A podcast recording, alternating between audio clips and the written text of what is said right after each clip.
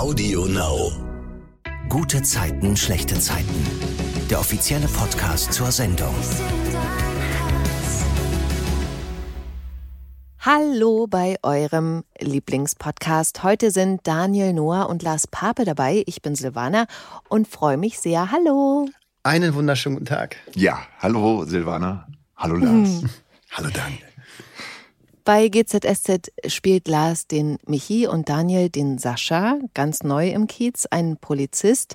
Ihr habt eine Gemeinsamkeit diese Woche bei GZSZ. Deswegen habe ich mir übrigens auch gewünscht, dass ihr zusammen in diese Folge kommt. Könnt ihr euch vorstellen, um welche Gemeinsamkeit es sich handeln könnte? Darüber sprechen wir natürlich noch.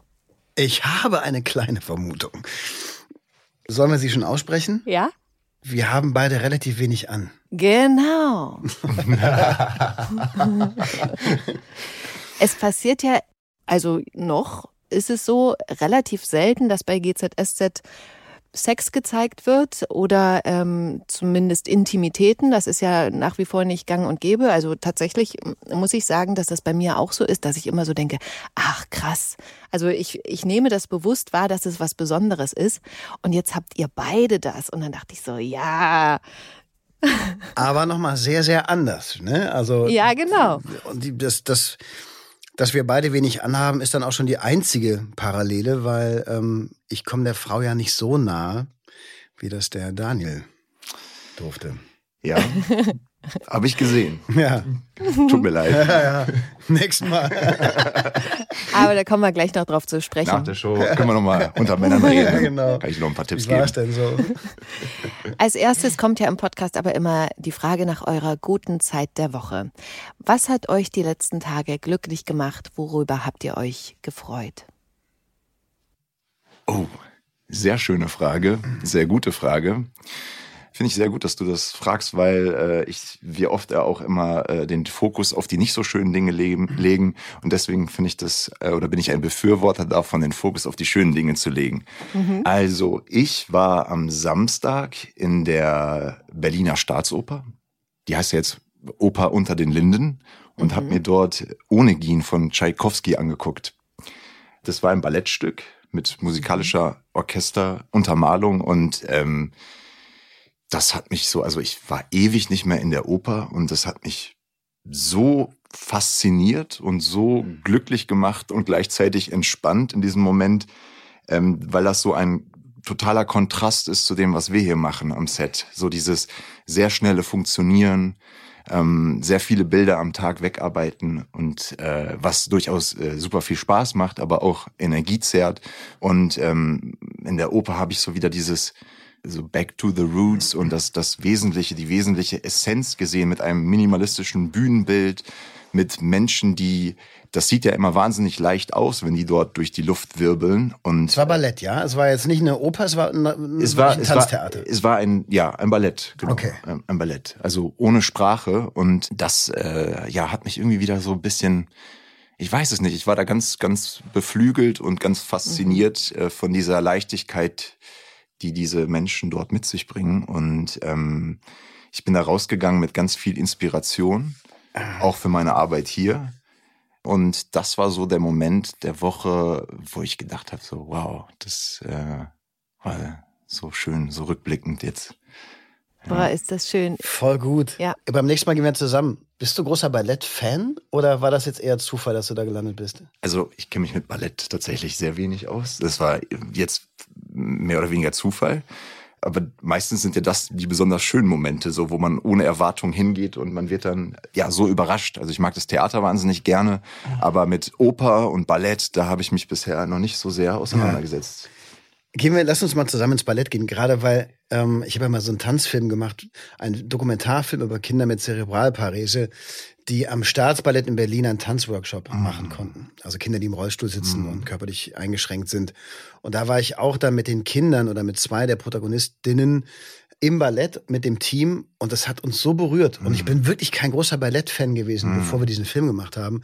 Aber deswegen kann ich das gerade so nachempfinden und freue mich total, äh, weil ich dann äh, mich jetzt wieder in diese Vorstellung zurückversetze, Ja. wo ich das genauso empfunden habe, wie du das, was du gerade erzählt hast. Mhm. Und ich merke jetzt einfach, dass man viel zu selten ins Theater geht und Ja. viel zu selten ja auch ins Ballett geht und ich bin wirklich kein großer Ballett-Fan gewesen und mich hat das auch total Mhm. berührt. Ja, Mhm. egal, kurzer, Aus, Ja, kurzer auch- Ausschweif. Also diese, diese Einfachheit auch, um das noch, ich Ja. muss das nochmal sagen, weil ich das so faszinierend finde. Ich finde ja immer, wenn etwas sehr einfach gestrickt ist, aber aus der Einfachheit halt ein Ausdruck entsteht, Ja. der einen emotional so stark mitnimmt. Und wir sind ja äh, so durch unsere Sprache und durch die Schnelllebigkeit, was, was äh, Social Media etc. angeht, so gepolt auf schnellen Input. Und äh, da ist es halt so, dass es so komprimiert ist, dass nicht gesprochen wird, aber dass eine Story erzählt wird, die vom Kern her so stark ist und so ausdrucksvoll weitergegeben wird, dass sie mit einem emotional so viel macht. Und also mit mir zumindest. Mhm. Und das finde ich halt so, das meine ich mit Einfachheit in diesem, in diesem, was eigentlich, natürlich ist das nicht einfach, was die dort machen. Das ist, äh, da steckt super viel Arbeit hinter. Aber im Grunde dieser, diese, diese, dieser Minimalismus, der dort herrscht. Und dann mit so einer Power. Das ist halt perfekt, was die da machen. Ja. Ne? Das ist Ja. halt die Kombination aus Musik und Tanz auf ein so perfektes Level gehoben und das ist jetzt ja auch nicht irgendeine Tanzkompanie, sondern die sind ja zusammengelegt worden. Also die Deutsche Oper und die Staatsoper haben jetzt ja eine gemeinsame Kompanie und das sind wahrscheinlich mit die besten Tänzer in Europa und Ja. das ist schon echt äh, ein anderes Level. ja, Wahnsinn.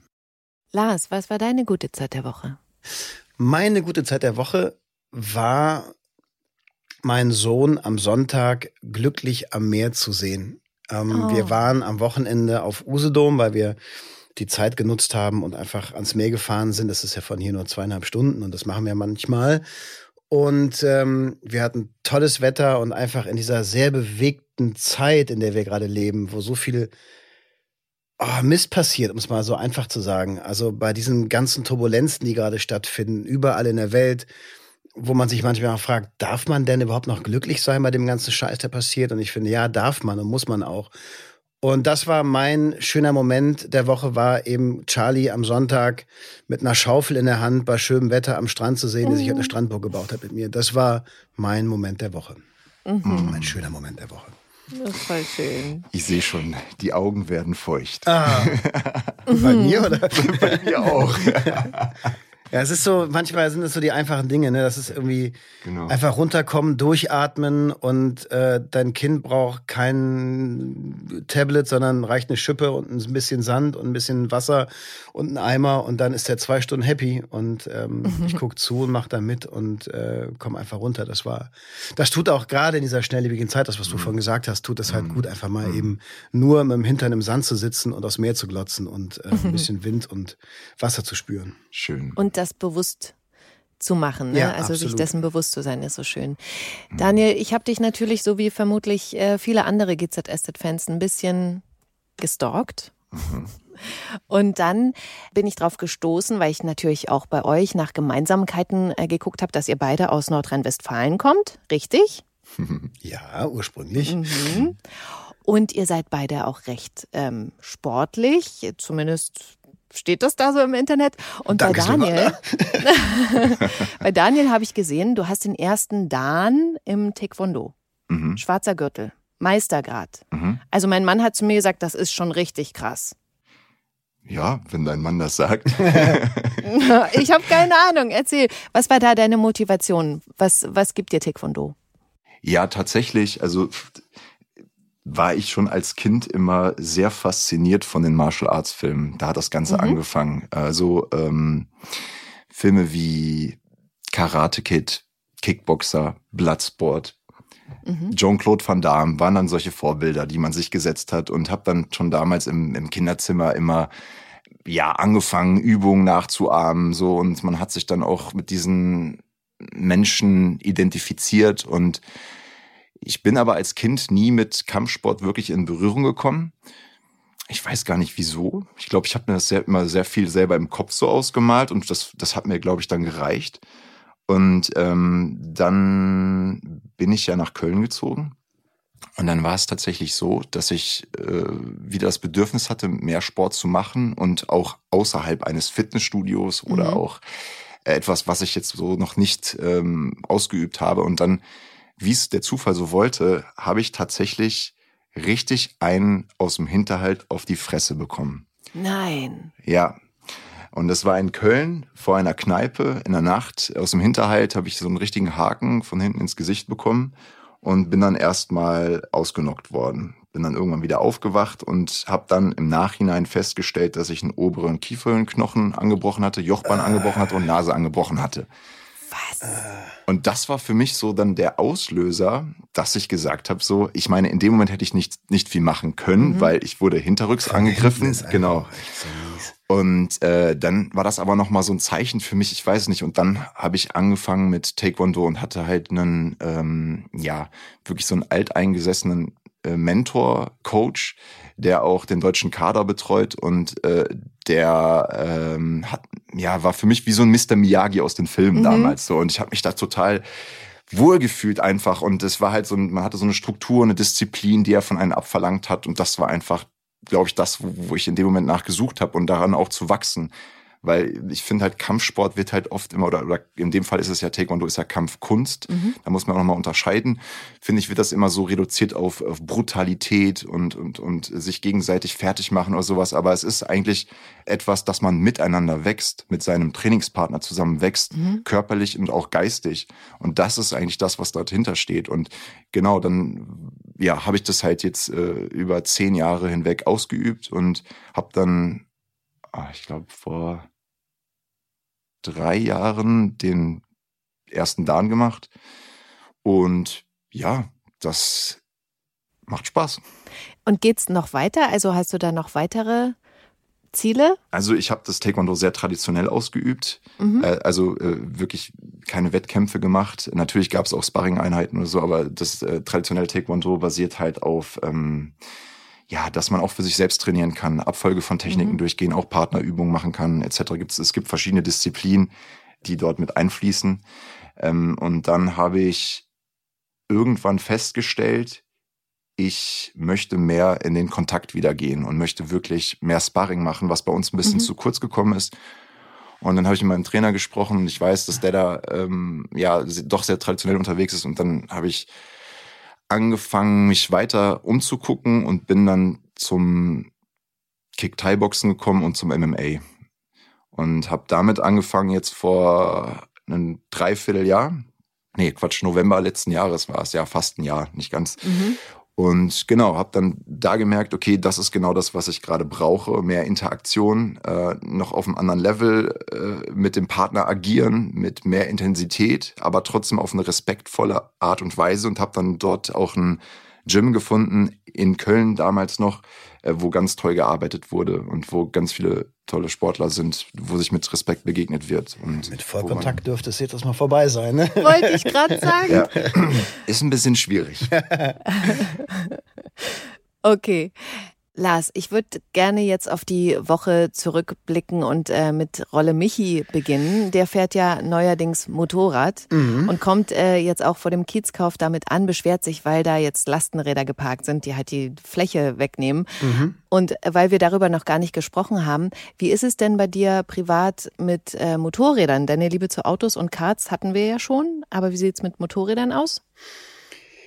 Ich war mal sehr verliebt in das Thema Motorrad. Das ist allerdings schon ein paar Jahre her. Also ich habe mit 16 den Moped-Führerschein gemacht. Diesen damals hieß der 1B. Damit durfte man 50er und 80er fahren. Ähm, und das war's dann aber auch. Also ich hatte tatsächlich ein, ein Moped und eine 80er und bin so bis ich 18 und 19 war damit rumgefahren in äh, Düsseldorf. Aber danach hat sich das dann relativ schnell in Luft aufgelöst. Also ich hatte oder habe zu Motorrädern keine Affinität, außer ich habe einmal Copter 117 gedreht. Das war ungefähr so 1900, weiß ich nicht, 98. Und in meiner Vita steht ja auch drin, ja, der kann Motorrad fahren und der kann Auto fahren.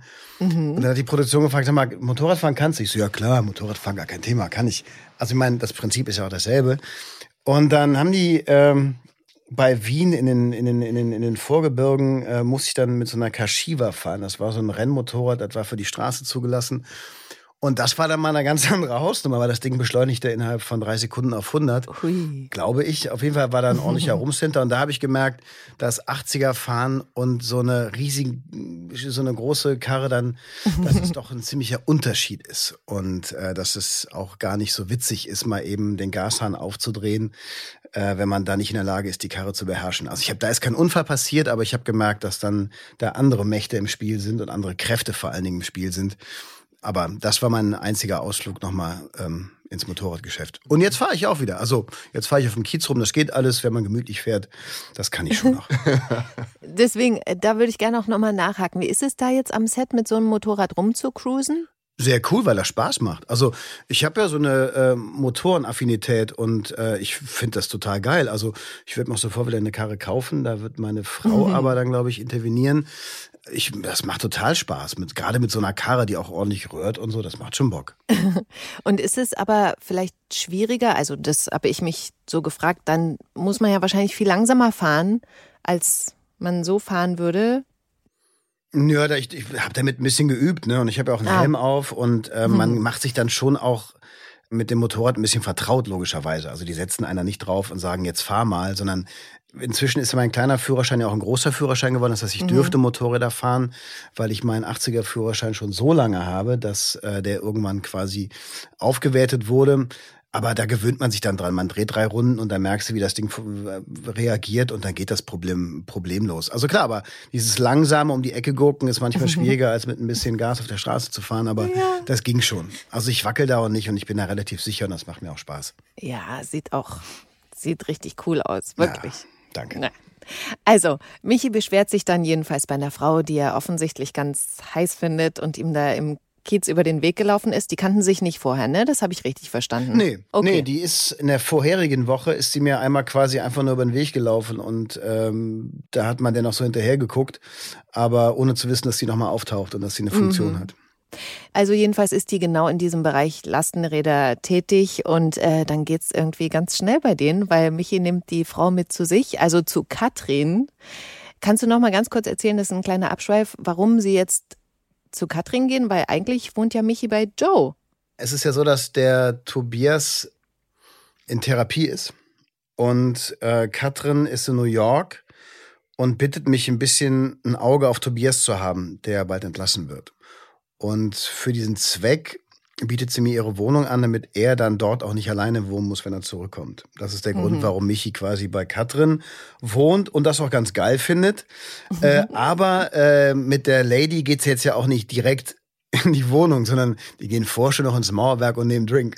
also die, und äh, sie haben quasi auch noch so zwei, drei Begegnungen im Kiezkauf, mhm. vor dem Kiezkauf, bevor er die Einladung ausspricht, ob sie nicht mal was trinken gehen wollen. Und dann entwickelt sich alles so, wie es sich entwickelt oder auch nicht. Ja, also äh, gehen wir mal direkt eben zu Katrins Wohnung. Michi und die Frau sind da und äh, die Frau findet ja dann so Handschellen am Sofa. Lars, bitte jetzt weiter erzählen.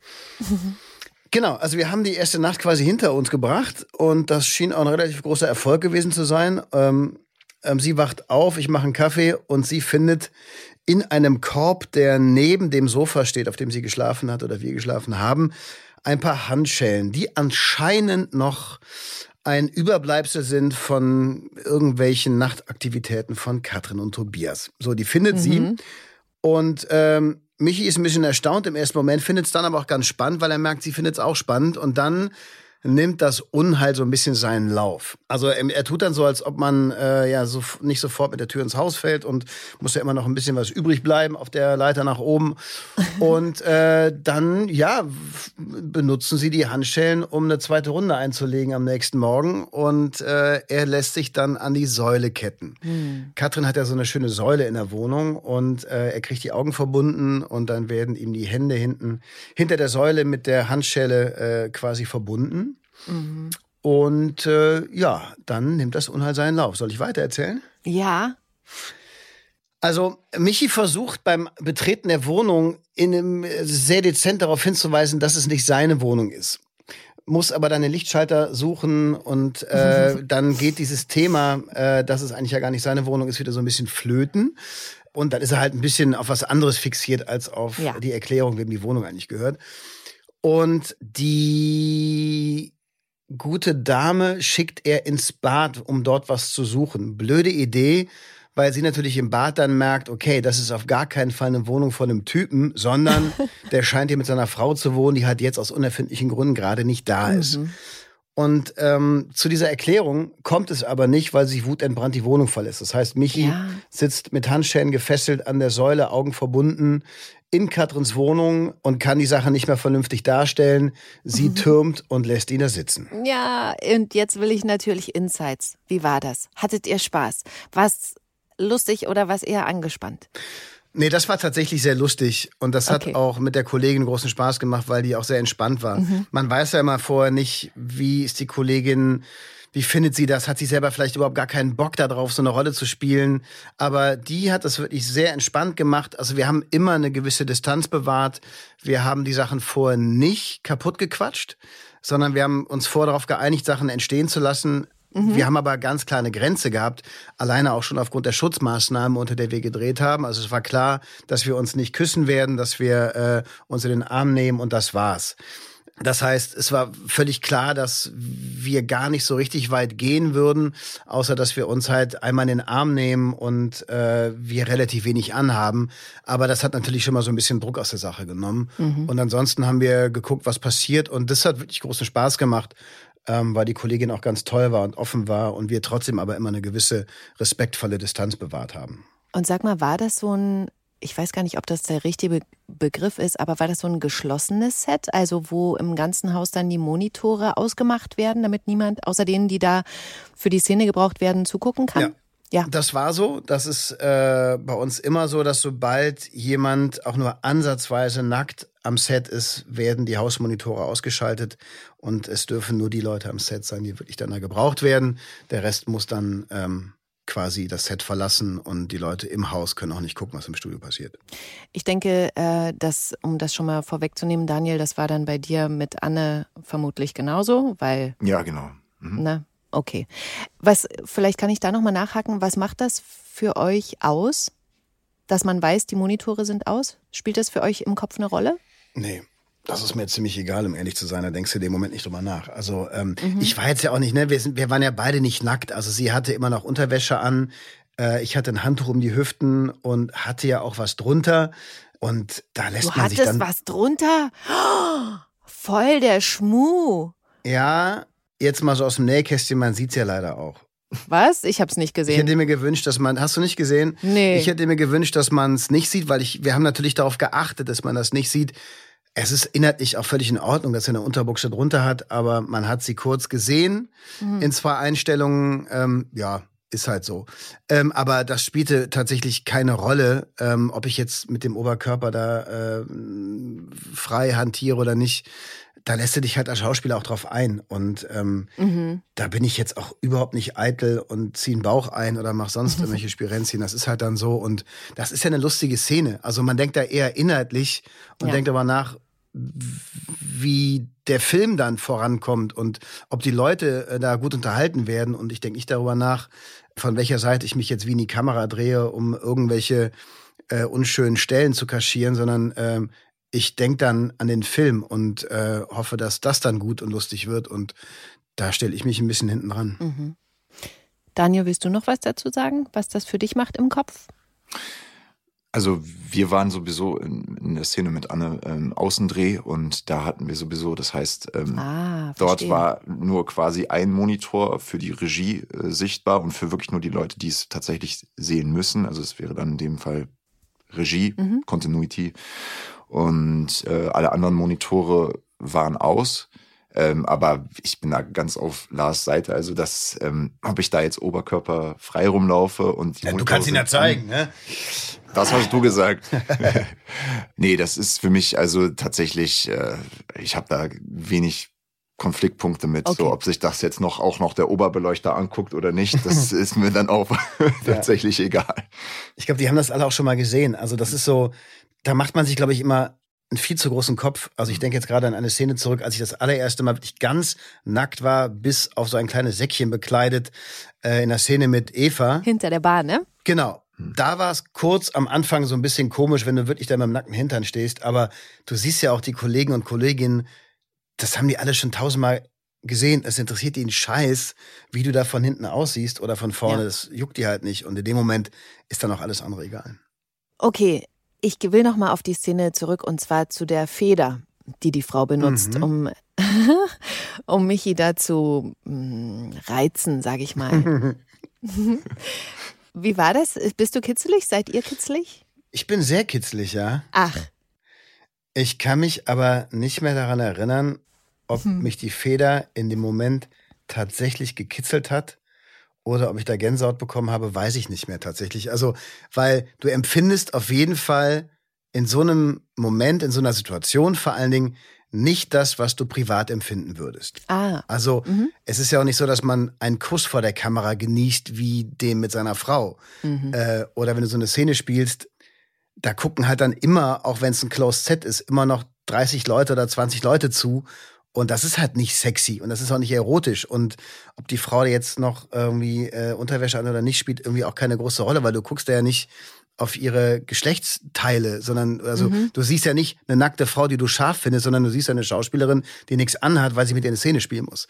Und deswegen tut man so, als ob die Feder einen gerade irgendwie antören würde, aber ob sie das tatsächlich gemacht hat, glaube ich nicht. Also kann ich mich nicht, nicht dran erinnern und das wird auch nicht so gewesen sein. Insgeheim ist es ein kleiner Fetisch von ihm, darf ich schon mal verraten hier an der Stelle. Was jetzt genau? Die Feder? Die Feder. Äh, Oder das Kitzeln, klar, das kann auch. Es gibt ja auch einen Kitzelfetisch, ne? Fetische ähm, sind breit gefächert. Ich Aber glaube, es gibt nichts, was es nicht gibt. nee, genau. Aber gibt's denn so ähm, Körperteile, wo ihr Berührungen, also wirklich jetzt privat, ne, wo ihr Berührungen nicht gut aushaltet? Füße zum Beispiel, wäre es bei mir. Daniel schüttelt den Kopf. Ich übersetze mal Also hier. gestern war es die Innenseite von deinem Oberschenkel. Ich, ich kann mich gerade nicht mehr erinnern. Also gestern, das ist schon wieder so lange her. Das ist mir jetzt gerade entflogen. Also ich, Ja. ich habe, ich, ich bin tatsächlich, ähm, ja, Ja, kann ich. ja, Gibt eine Stelle. kannst du? Ja, der Ja. Fuß. Auch Fuß. Also in bestimmten Momenten, es gibt ja immer so Tage, da ist man sehr sensibel und dann gibt es Tage, da ist man nicht so sensibel. Und es gibt Tage, wenn dann äh, meine Kids irgendwie anfangen, mich ärgern zu wollen und wissen, ich habe einen sensiblen Tag und die brauchen mit ihrem Fingernagel nur so ein bisschen unter meiner Fußsohle langfahren. Äh, das kann ich, da gibt es Tage, da kann ich das gar nicht aushalten. Das Das, finde ich dann auch nicht kitzlig und witzig, sondern es ist dann einfach nur äh, so, boah, bitte aufhören, ich raste gleich aus. Im Mittelalter war das ja tatsächlich eine Foltermethode. Mhm. Da hat man ja den Menschen, ähm, man hat sie festgebunden und hat denen dann Salz an die Füße ähm, gemacht und dann kam die Ziege und hat angefangen zu lecken. Schlimm, Ja, schlimm. ja. Horrorvorstellung für mich. Ich kenne das von meinem Hund. Wenn der mal um die Ecke kommt, der, der, hat so, der, hat- der ist so ein kleiner Deswegen haben wir Fußfetischist. auch die Salzstreuer in der Garderobe, jetzt verstehe ich das. Ja, ich konditioniere mich da immer selber, weißt du, Lars, dass ich da abgehärtet bin Der arme Jack. fürs Leben. Aber okay, Randinfo, die ich jetzt hier gerade so nebenbei mitbekommen habe, ihr seid auch zusammen in einer Garderobe? Ja, Genau. Ah. Mhm. Mein rechter, rechter Platz wurde frei, nachdem der Zane quasi, äh, der den Noah gespielt hat, uns verlassen hat, äh, bekam ich dann den Daniel an meine Seite und äh, ja. Das war eine so gute sind wir Wahl. Garderoben-Buddies. Ist das lustig, dass es da jetzt auch so eine Namenskombination Ja, ich musste kurz überlegen, ja. gibt? Also Ja. Zane, der den Noah gespielt hat, wurde ersetzt durch Daniel Noah. Ja. Ja, Oh, das Universum, merkt er? ich sag's Krass. dir. Alles hängt irgendwie zusammen. Ja.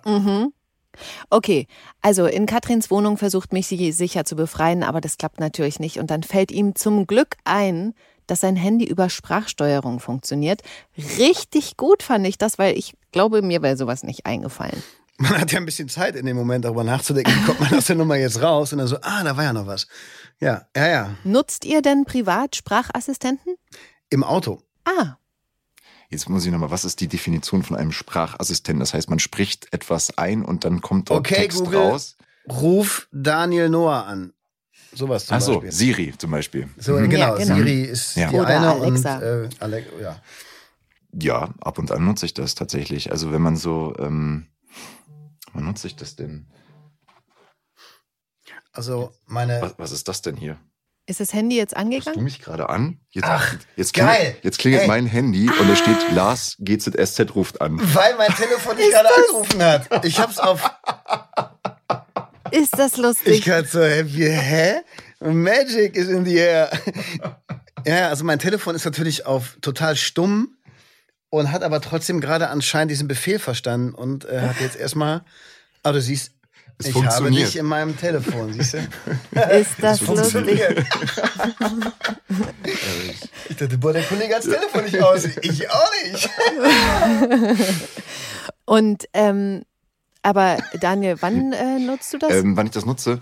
Äh, vor allen Dingen beim Sport finde ich es immer sehr praktisch, das zu nutzen. Wenn ich jetzt, ähm, ich mache immer so so Shadowboxing-Einheiten von drei bis fünf Minuten. Mhm. Und wenn ich dann irgendwie schon die, die Handschuhe oder sowas anhab, dann ah. ist es manchmal immer sehr unpraktisch, noch am Handy rumzutippen. Und dann sage ich immer, hey Siri, stell einen Wecker in drei Minuten, in fünf Minuten. Und dann mache ich dort meine, meine Übung und ähm, dann weiß ich, okay, Zeit ist um.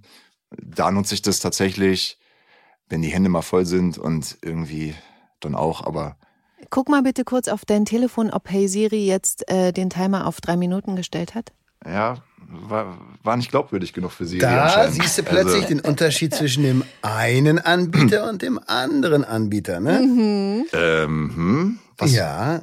Machst du jetzt hier Werbung gerade? Ich mache keine Werbung, nee. Nee. nee. Okay. Aber ich wir haben ja alle möglichen Anbieter. habe ich auch in allen anderen äh, äh, Mobile genau. Devices. Ich habe nur ein anderes Telefon. Ja, man, also ich weiß ja die Stimmlage, die es braucht, damit ah. Siri auch funktioniert. Also es ist mhm. ja schon bewusst so, sonst könnte ja jeder versuchen, mich irgendwie zu imitieren und dann würde mein Handy aufgrund dessen funktionieren. Und das soll ja nicht sein, Lars. Nein, Deswegen hat es auch gerade nicht funktioniert, weil ich es auch nicht wollte. Das heißt, ich steuere das Handy so, wie ich es möchte. Und ich habe noch eine Frage, weil ihr ja beide auch mit Stimme arbeitet. Ähm, könntet ihr euch vorstellen, dass eure Stimme die eines Sprachassistenten wäre? Also könntet ihr euch vorstellen, einem Sprachassistenten die Stimme zu leihen? Oder wäre euch das zu creepy? Warum nicht? Wow. Interessante Frage. Also, aber, ähm, dass dann sozusagen eure Sprachassistentin immer mit eurer Stimme antwortet, aber auf allen Telefonen Deutschlands sozusagen. Oh mein Gott. Weil irgendjemand hat ja auch Siri, Alexa und der Google-Frau da hm. die Stimme gegeben. Das also ist ja. Ich, wenn ich mir den Weg ins Studio von mir selber ansagen lassen würde, bitte biegen Sie gleich rechts ab. Finde ich schon ganz lustig. Also, wenn das jetzt, wenn das jetzt Lars Stimme wäre, dann würde ich auch direkt sagen, ja, ja das, das würde ich direkt unterschreiben. Okay. Also, das fände fänd ich toll. So, also, Lars hat halt immer so eine empathische Energie in der Stimme, finde ich. Und die kann ich mir durchaus gut vorstellen. So als, als Siri-Ersatz. Daniel, geh jetzt bitte duschen. Uh. Worauf spielt das gerade an? Also ich, wir sind ja die ganze Zeit beim Thema Home. irgendwie äh, leicht bekleidet und so. Ich glaube, das, das mhm. nimmt gerade die Überhand. Okay, ich erzähle mal äh, kurz noch, wie die Geschichte zu Ende geht. Alle haben es ja gesehen, aber nur um mhm. das einmal abzuschließen. Also am Ende kommt ja Yvonne und äh, befreit Michi und dann haben sie noch, finde ich, ein ganz cooles Gespräch über ihre Vergangenheit wo sie sagt, ey, ich weiß, dass du damals fremdgegangen bist, aber ich habe nichts gesagt. Das fand ich, fand ich ein cool, also die, wie diese Geschichte noch so ihren Lauf genommen hat, mhm. das hätte ich jetzt gar nicht erwartet. Das fand ich aber auch echt schön in der Beziehung der beiden, was da eben dargestellt wird. Ja, das stimmt. Das ist ein Moment gewesen, über den wir natürlich auch ein bisschen diskutiert haben. Ähm, dadurch, dass Michi jetzt ja in die GZSZ-Welt anders gekommen ist als die anderen Figuren. Ne? Also die Figur ist ja nicht entwickelt worden mit einer Geschichte, mit einer Vergangenheit, sondern die ist ja entwickelt worden, nachdem ich zwei Tage da war und dann nochmal zwei Tage da war mhm. und dann musste quasi im Laufe meiner Anwesenheit ja erst die Vergangenheit geschaffen werden. Zu wem hatte er wie eine Beziehung? Und ähm, deswegen fangen wir natürlich auch an, gewisse Geschichten aus unserer Vergangenheit erst jetzt peu à peu zu erzählen. Und äh, klar, alle wissen, Yvonne und Michi waren verheiratet, haben sich getrennt und das Thema er hat sie betrogen, ist ja auch schon mal genannt worden hier und da. Mhm. Und klar, also man sägt ja auch ein bisschen an seiner Figur, wenn man so ein Thema plötzlich aufmacht. Mhm. Aber ich finde, also A haben wir es schon, wie gesagt, vorher schon mal thematisiert in der Geschichte. Und ähm, ich fand das aber total schön, wie wir das dann so erzählt haben, dass die Beziehung respektive die Ehe von den beiden damals eben schon hinüber gewesen ist. Das Thema war durch. Und deswegen ist das dann anders wahrgenommen worden von den beiden als in einer intakten Beziehung, wo plötzlich einer fremd geht und das rauskommt. Und ich finde, wie die beiden damit umgehen, ähm, das fand ich auch einen sehr schönen Moment, um ehrlich zu sein. Mhm, fand ich auch. Dann haben wir ja noch äh, das Wiedersehen Michi Tobias. Was ist denn jetzt bei euch? Jetzt keine Ahnung. Wer spricht mit euch? Außer mir. Also, die sind durch, durch irgendwelche ähm, Energien in der Luft. Achso, jetzt ist meine Mailbox angegangen, weil Lars mich zu lange angerufen Stunden hat. später, Entschuldigung, das, äh, da haben unsere beiden Telefone zum Thema Smart Jetzt hab Home ich ich, hab- irgendwas. ich sehe gerade, ich habe hier gerade eine neue Sprachnachricht. 18 Minuten Sprachnachricht. Von La Lars Pape. Wirklich. Okay. Neue Sprachnachricht. Über elf Minuten und zwei. Oh, schön. Deine Mailbox ist Das haben wir jetzt voll. doppelt aufgezeichnet. Ja, es tut mir leid. Äh, wo waren wir gerade stehen geblieben? Ähm, Ja, wir waren eigentlich äh, sozusagen durch. Du hast gesagt, das findest du ganz schön, wie das noch erzählt wird. Ich habe gerade angefangen mit, es gibt ja noch das Wiedersehen zwischen Michi und Tobias, weil der kommt ja aus der Klinik zurück. Ähm, ich will jetzt hier gar nicht äh, groß auf diese ganze Geschichte eingehen, aber ich habe natürlich eine Frage zu den Jojo-Skills, Lars. Mhm. Also ich meine, hä? Wo kam das her? ähm, äh, quasi aus dem Nix, ne? Also, Wirklich? ja. Du ich hatte früher mal ein Jojo, aber Ach. das ist 35 Jahre her. Ich konnte es damals auch nicht wirklich. Man hat das, also ich hatte eins und mochte das und habe damit gespielt und habe das benutzt, aber ähm, richtige Skills äh, kamen da irgendwie jetzt nicht mal raus. Aber die Produktion hat ja keine Kosten und Mühen gescheut und hat äh, mir den deutschen Meister an die Seite gestellt. Nee. Und ich hatte die große Ehre, mit äh, dem, glaube ich, dreimaligen deutschen Meister zwei Stunden äh, zu verbringen, verbringen zu dürfen. Ähm, und der hat dann eigentlich einen Auftrag gehabt, mir so ein paar Skills beizubringen. Wir mussten dann das aber an die Geschichte oder auf die Geschichte übertragen. Ne? Also ich sollte jetzt ja nicht irgendwelche Tricks machen, sondern es musste ja so sein, dass ich dann mit dem Jojo von Tobias die Lampe zerschieße. Und ähm, das, was der Kollege sich da äh, ausgedacht hat, hat schon mal gar nicht funktioniert. Das heißt, diese ganzen, da wo, weiß ich nicht, wo du mit dem Bändchen über den Finger legen und das läuft oben drüber, unten drüber und macht irgendwelche XVOs und so. Das wollte er mir eigentlich beibringen. Das hätte aber alles nicht funktioniert mit dem Jojo, das der Tobias benutzte, damit er das machen kann, was er machen sollte. Und da mussten wir das so ein bisschen runter skalieren. Und ähm, das ist im Prinzip letztendlich dabei geblieben, das, was ich damit irgendwie eh schon machen konnte. Und das war jetzt auch nicht so schwer. Also Leerlauf und dann einmal so ein Überschlag, den habe ich halt ein bisschen geübt, natürlich. Ne? Das kommt dann nicht, äh, indem man das mal eben irgendwie zwei Minuten vorher in die Hand nimmt, sondern das muss man zu Hause üben. Und äh, dann kriegt man das dann auch einigermaßen unfallfrei hin. Aber, um ehrlich zu sein, hat das auch ein paar Takes gebraucht. Die Probe 1A, völlig easy. In der Probe ging das echt wie geschnitten Brot. Als wir gedreht haben, habe ich wirklich zehn Anläufe gebraucht, um diesen Salto hinzukriegen oder um ansatzweise die Lampe zu treffen. Also das war dann so ein bisschen Murphy's Law, warum auch immer, hat es eben dann nicht immer sofort funktioniert, aber im Film sieht super aus und äh, ich habe mir auch wirklich große Mühe gegeben. Ich finde wirklich, also da auch nochmal großes Lob oder Respekt oder was auch immer ich dafür sagen kann, aber ich war sehr beeindruckt, ähm, weil man sieht, dass du das geübt hast und dass es nicht so aus dem Ärmel geschüttelt ist. Aber es ist halt auch wieder so geil, dass man einfach so Sachen machen kann. Also, dass ich in meiner, mit, mit, mit meiner Figur, wie viele Sachen durfte ich denn schon machen, die man sonst nicht alltäglich macht, auch als Schauspieler nicht. Also schon gar nicht innerhalb einer Figur. Motorradfahren, Angeln, Chili-Contest, Line-Dance, Dart spielen, Fliesen legen. Da sind ja so viele Sachen schon zusammengekommen. Und das liebe ich an dieser Serie und das liebe ich auch an meiner Figur. Und wer weiß, was da noch alles kommt. Hm. Okay. Ich würde jetzt gerne, es sei denn, du möchtest zu der Geschichte Tobias und Michi noch was sagen, dann aber gern mal über Sascha sprechen. Es wird schön. Es wird schön mit Tobi. Also, wir haben schon gesagt, Sascha ist Polizist und arbeitet gerade an der mysteriösen Jacke, würde ich mal so sagen, die äh, in der Havel angeschwemmt wurde. Da war Blut dran und inzwischen weiß er, die Jacke gehört gehörte hm, Martin Ahrens, also Tonis Papa. Und er schließt nicht aus, dass Martin einem Verbrechen zum Opfer gefallen sein könnte, hat aber nichts in der Hand. Das ist jetzt erstmal nur sein Bauchgefühl. Mhm, richtig. Daniel, da die Frage an dich. Wie wichtig ist dir privat dein Bauchgefühl? Oh, tatsächlich sehr wichtig. Hast du Also, ein starkes? Ja, ich bin total Instinkt-Mensch, äh, so. Also es ist tatsächlich manchmal so, also meistens lande ich damit sehr gut mit meinem Gefühl. Ab und an ist es auch mal so, dass mich mein Gefühl über das Ziel hinausschießen lässt und ich dann erstmal wieder reflektieren muss, ah, scheiße, was hast du da eigentlich gerade gemacht? War das so gut? Aber ich, ich würde mal sagen, also ich bin so ein Mensch, ich nehme aus ähm, jeder Entscheidung, die ich treffe oder jede Erfahrung, die ich mache, versuche ich immer etwas Positives mitzunehmen, was ich dann für die Zukunft vielleicht anders machen kann. Ja, aber im Grunde äh, bin ich schon sehr instinktgetriebener Bauchmensch, ja. Was hattest du für ein Bauchgefühl nach deinem Casting für GZSZ? Hattest du eins? Ja, das Weil war Lars hatte ja keins, das hatten wir schon besprochen mal.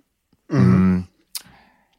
Ja, es war, also beim Casting war es tatsächlich so, ich hatte das ähm, im Interview auch schon kurz erwähnt, ähm, mhm. dass ich ziemlich aufgeregt war, was ich normalerweise ah. bei Castings jetzt nicht immer unbedingt so bin.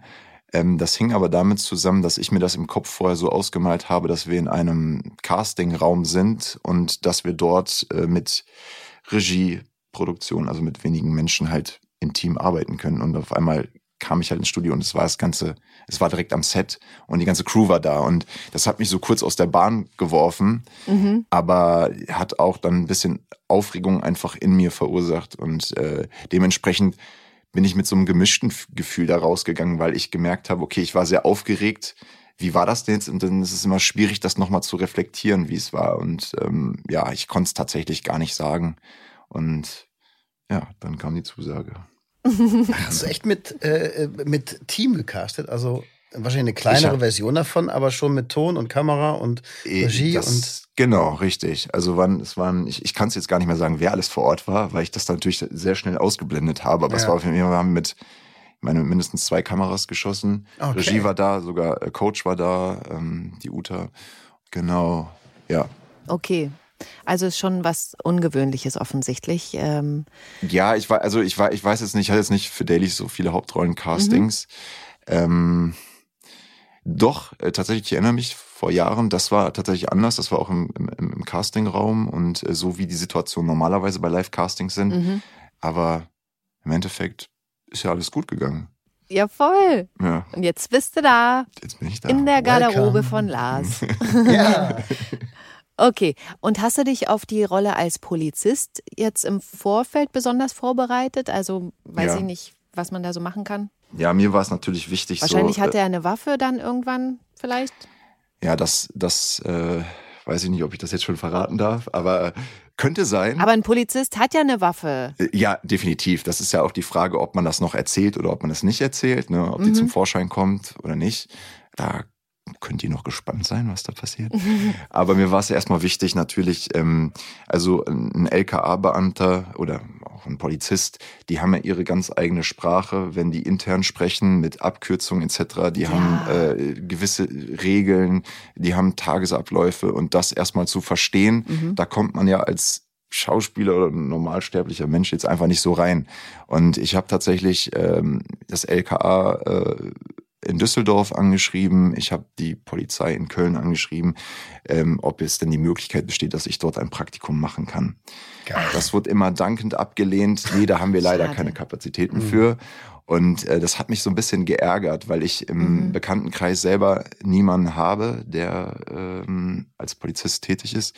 Hab dann aber über Ecken noch jemanden gefunden, der arbeitet beim Bundeskriminalamt und bin dann mit dem mal so ein paar Sachen durchgegangen, habe meine ganzen offenen Fragen konnte ich dort loswerden und das war natürlich ganz gut, um schon mal so ein Gefühl zu bekommen, so für, für, für die mhm. Rolle, weil das sind da manchmal einfach nur Kleinigkeiten, die, ähm, die einen dann prägen oder die irgendwie im, im Kopf bleiben und dass man auch dann äh, den Text dementsprechend anpassen kann in gewissen Momenten und sagen, ja, aber so würde das nicht sagen. Das ist eher eine, eine Formulierung, die klingt ein bisschen anders. Und mhm. ja, aber man, davon mal abgesehen, ich meine, Sascha ist jetzt auch nicht der klassische LKA-Beamte.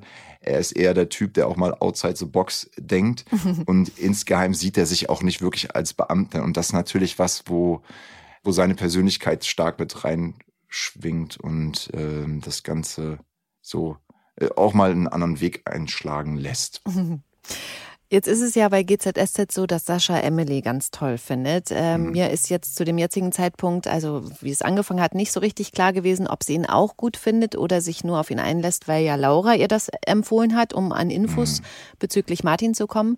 Kurz zusammengefasst, der ist ja weg. Emily und oder Nihat oder wie auch immer, hat Martin in die Havel geschubst und äh, dann ist er untergegangen.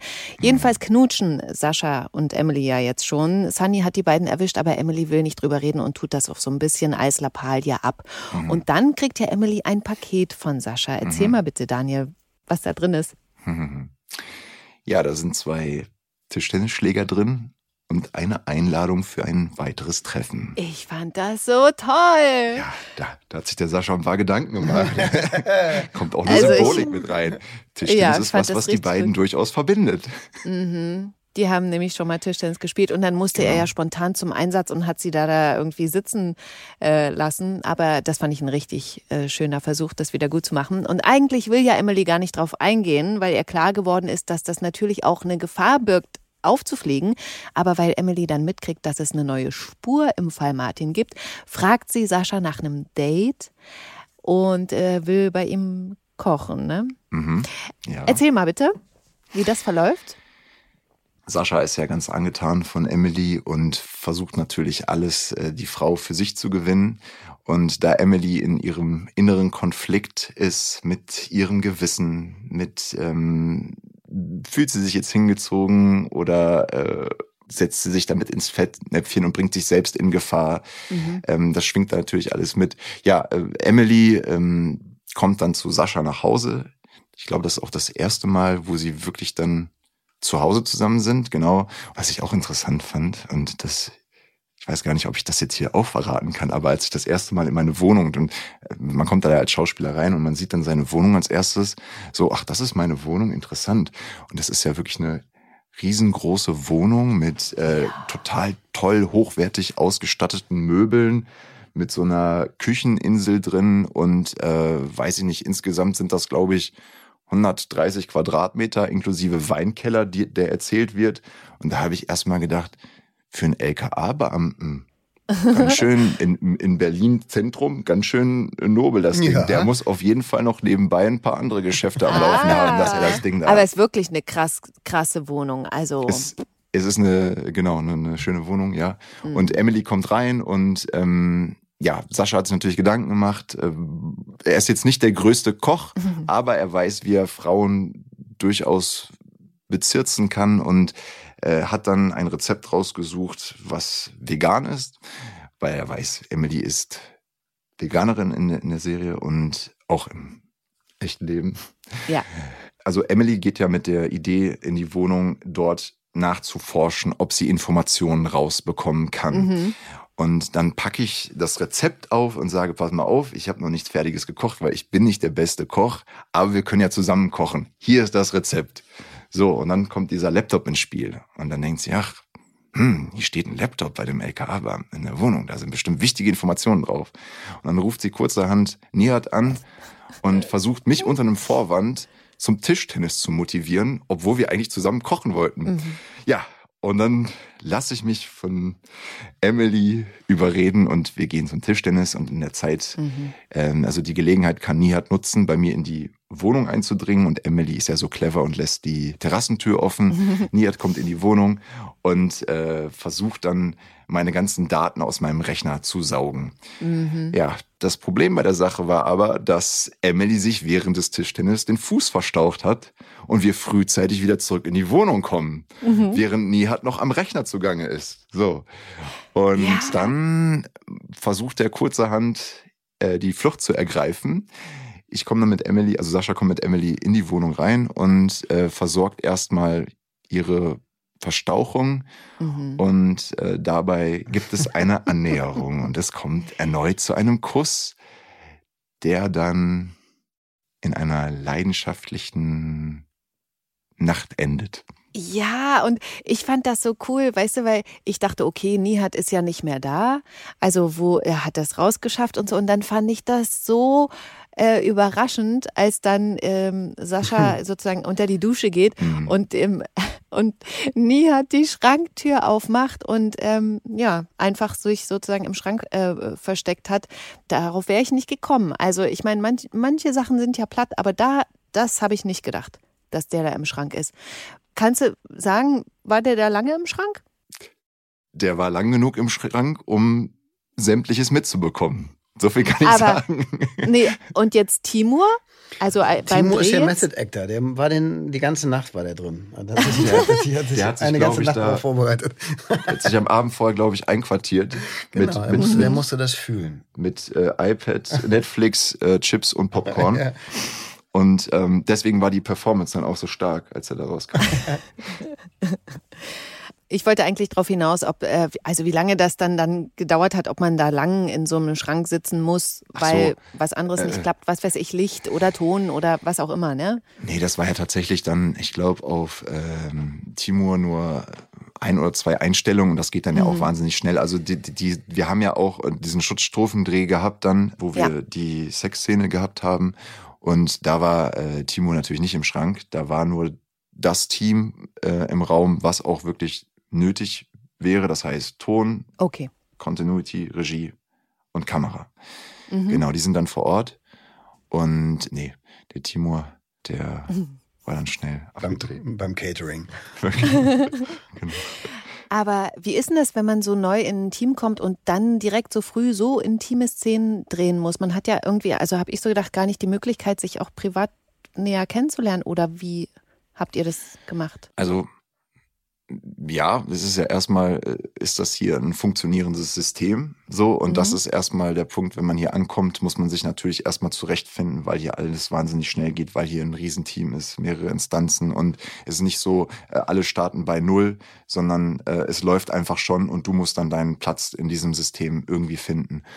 Und ähm, das war am Anfang relativ einfach für mich, weil Anne mich hier ganz gut eingeführt hat Mhm. Und äh, ich dann hier sehr schnell Anschluss gefunden habe und ja, wir auch ähnliche Interessen haben, was Tierschutz angeht, vegane Lebensweise und hatten aufgrund Mhm. dessen auch ähm, so eine Gesprächsgrundlage und haben uns daraufhin auch ähm, immer wieder ausgetauscht und gut verstanden. Und äh, deswegen, ja, also mit, mit der Sexszene dann direkt zu Anfang war für mich jetzt überhaupt kein Problem. Ähm, ich habe damit jetzt prinzipiell nicht so die Riesenprobleme. Ich fand es total gut, dass ähm, wir hier ein Intimacy-Coaching hatten äh, bei Annika. Das ist eine unserer Coaches.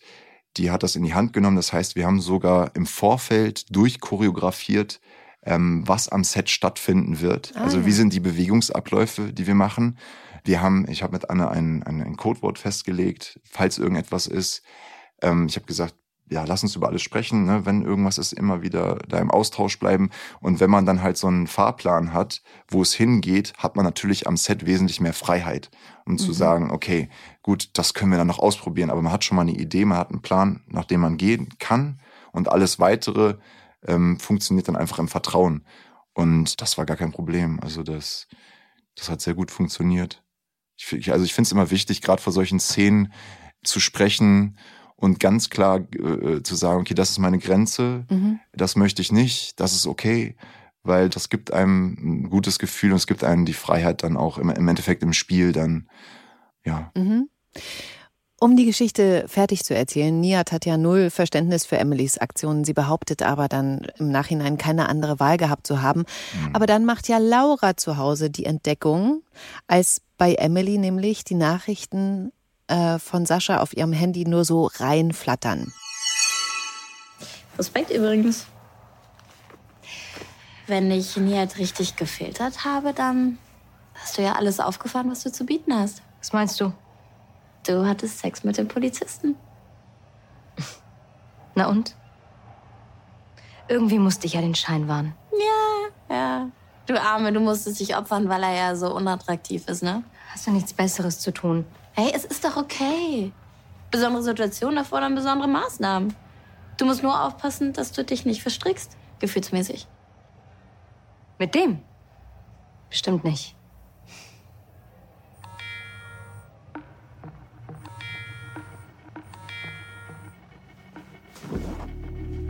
Nee, oder? Du hast dich in den Polizisten verknallt. Damit hört die Geschichte diese Woche auf und äh, ja, also ganz, ganz viel Liebe gerade bei äh, GZSZ. Ich habe es ja vorhin schon gesagt, ich finde es immer noch so ein bisschen, also es fällt mir dolle auf, dass gerade viel Körperliches passiert. Ähm, und wir sind damit auch am Ende des Podcasts und ich will abschließend noch eine Frage stellen, die vielleicht etwas früh ist für eure Rollen in den Start Statusen, in denen sie gerade sind. Aber ich will was aufgreifen, was ich letztens in der Szene zwischen Lilly und Nihat so süß fand. Sie haben sich nämlich in allen möglichen Sprachen gesagt, dass sie sich lieben.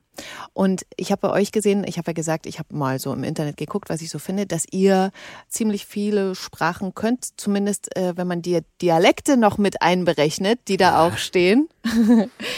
in wie vielen Sprachen könnt ihr Ich liebe dich sagen?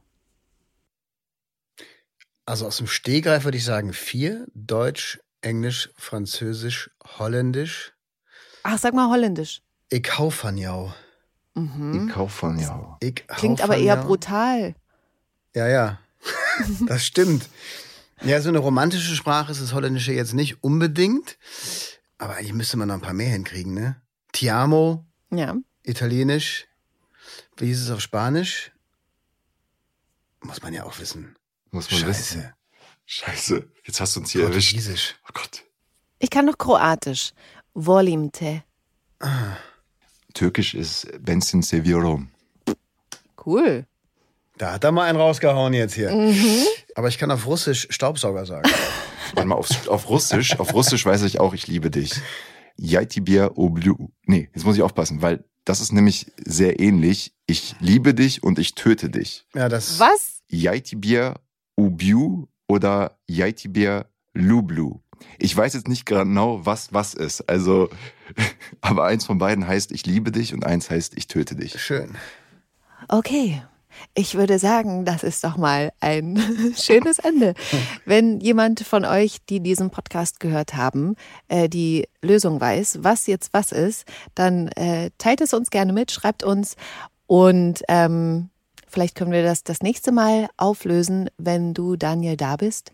Lars, ich freue mich auch, wenn du das nächste Mal wieder mit dabei bist. Ich freue mich auch jetzt schon. Und ich bedanke mich bei euch für die Zeit und eure Offenheit. Silvana, vielen, vielen Dank. Es war schön mit dir. Es war schön mit dir, Daniel. Ich fand's auch traumhaft mit euch. Vielen Dank und ähm, bis zum nächsten Mal. Tschüss. Ciao. Gute Zeiten, schlechte Zeiten. Der offizielle Podcast zur Sendung. Sie hörten einen RTL-Podcast.